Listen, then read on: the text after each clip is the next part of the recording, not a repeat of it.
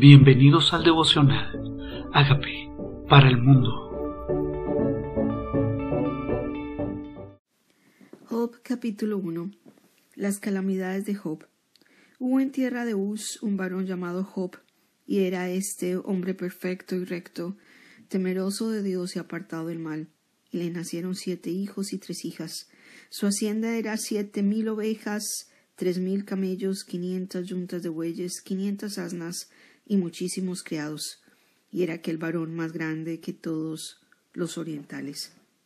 Iban sus hijos y hacían banquete en sus casas, cada uno en su día, y enviaban a llamar a sus tres hermanas para que comiesen y bebiesen con ellos.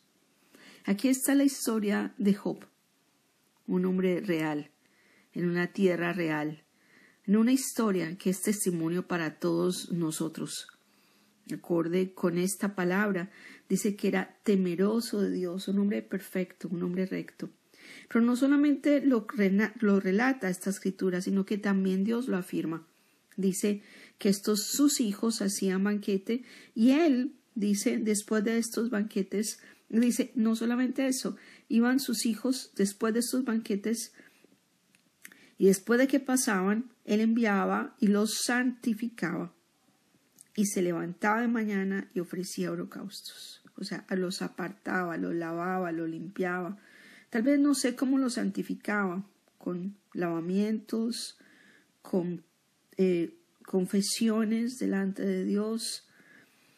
Dice, y se levantaba de mañana y ofrecía holocaustos conforme al número de ellos, porque decía Job, quizá habrán pecado mis hijos y habrán blasfemado contra Dios en sus corazones. De esta manera hacía todos los días. Tal vez este hombre estaba bien interesado no simplemente en que su vida fuera recta, sino que la vida de sus hijos también lo fuera. Y él tenía temor de que se desagradara a Dios. Había un temor en su corazón de que no se hiciera lo recto, por si acaso que en el corazón no se pensara mal contra Dios. Un día vinieron a presentarse delante de Jehová los hijos de Dios, entre los cuales vino también Satanás, y dijo Jehová a Satanás, ¿De dónde vienes? respondió Satanás a Jehová, de rodear la tierra y de andar por ella. Y Jehová dijo a Satanás, ¿no has considerado a mi siervo Job que no hay otro como él en la tierra, varón perfecto y recto, temeroso de Dios y apartado del mal? Respondiendo Satanás a Jehová dijo, ¿acaso teme Job a Dios de balde? Estaban los hijos de Dios presentándose delante de Dios, incluyendo Satanás. Porque Dios tiene control sobre todo lo que hay en el cielo, la tierra, abajo de la tierra. Él es Señor, Él es el soberano del universo. Y todo está sometido debajo de Él, incluyendo a Satanás. Pero Satanás venía de rodear la tierra. Él es uno solo, es un espíritu. Y dice, no has considerado a mi siervo Job le llama su siervo. Lo que declara de su siervo Job era unas características que no se dicen de todo el mundo, esto le dice Dios, que era que era perfecto, temeroso de Dios, apartado del mal. ¿No quisiéramos acaso que Dios diga esto de nosotros?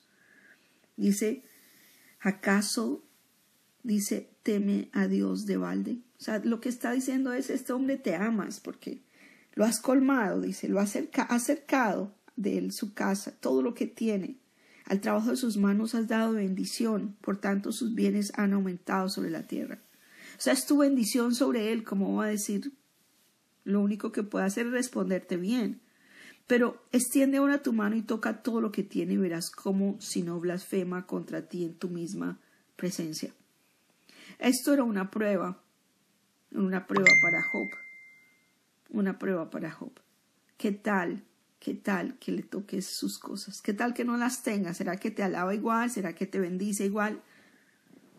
Entonces dijo Jehová Satanás, he aquí lo que tiene está en su mano, solamente no ponga su mano sobre él.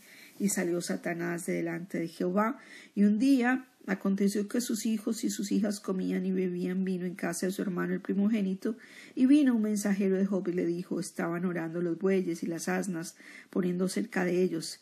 y acometieron los sabeos y los tomaron y mataron los criados a filo de espada. Solamente escapé yo para darte la noticia.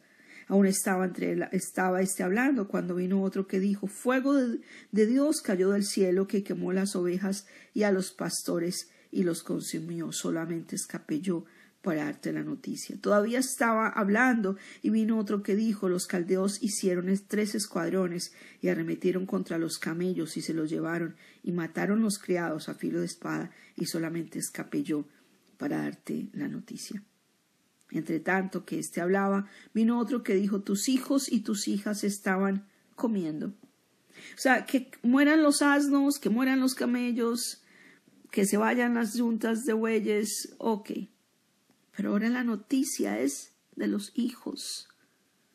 Tus hijos y tus hijas estaban comiendo y bebiendo vino en casa de su hermano, el primogénito.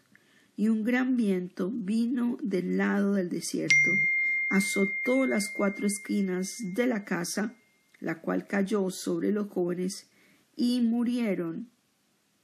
Y solamente escapé yo para darte la noticia.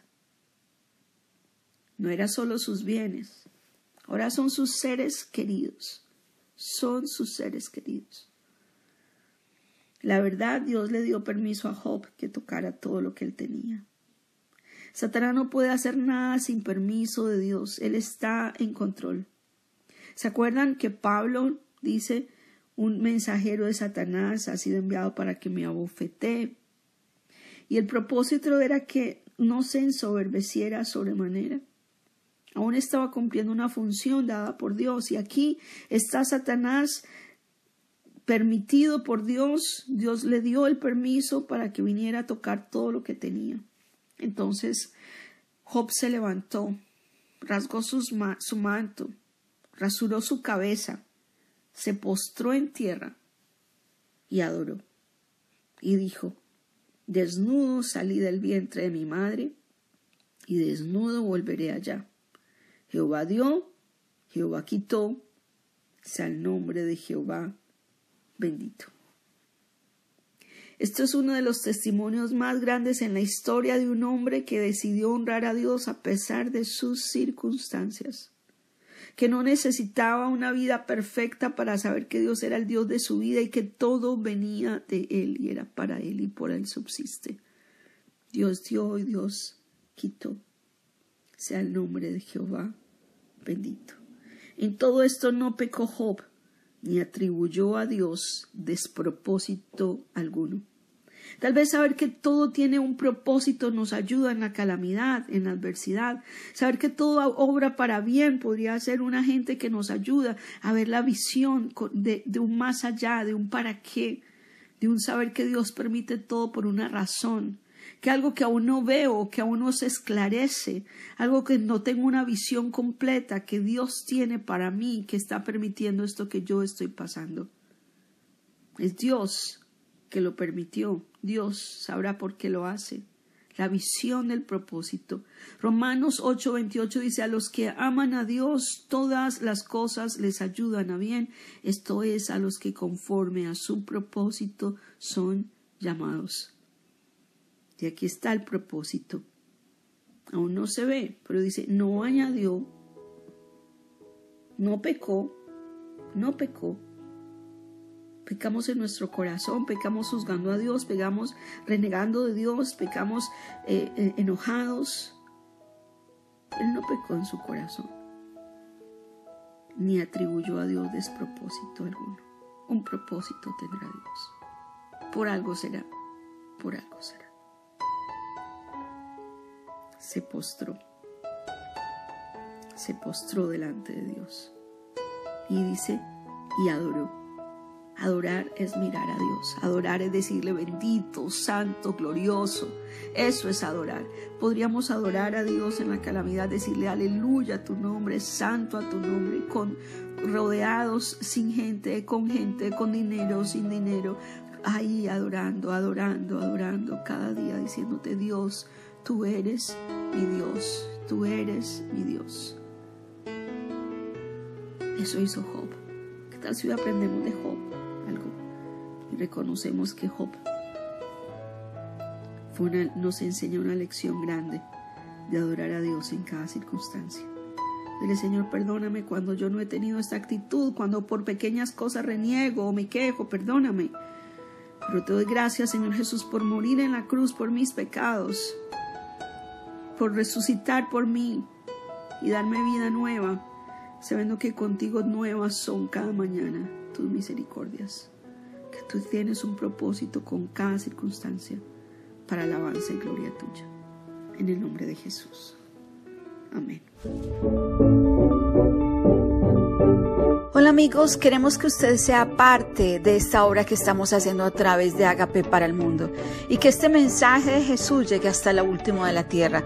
Si quieres donar en nuestra página web puedes hacerlo en agapeparalmundo.org o también a través de Cele en agapeoficial.gmail.com. Dios bendiga tu generosidad.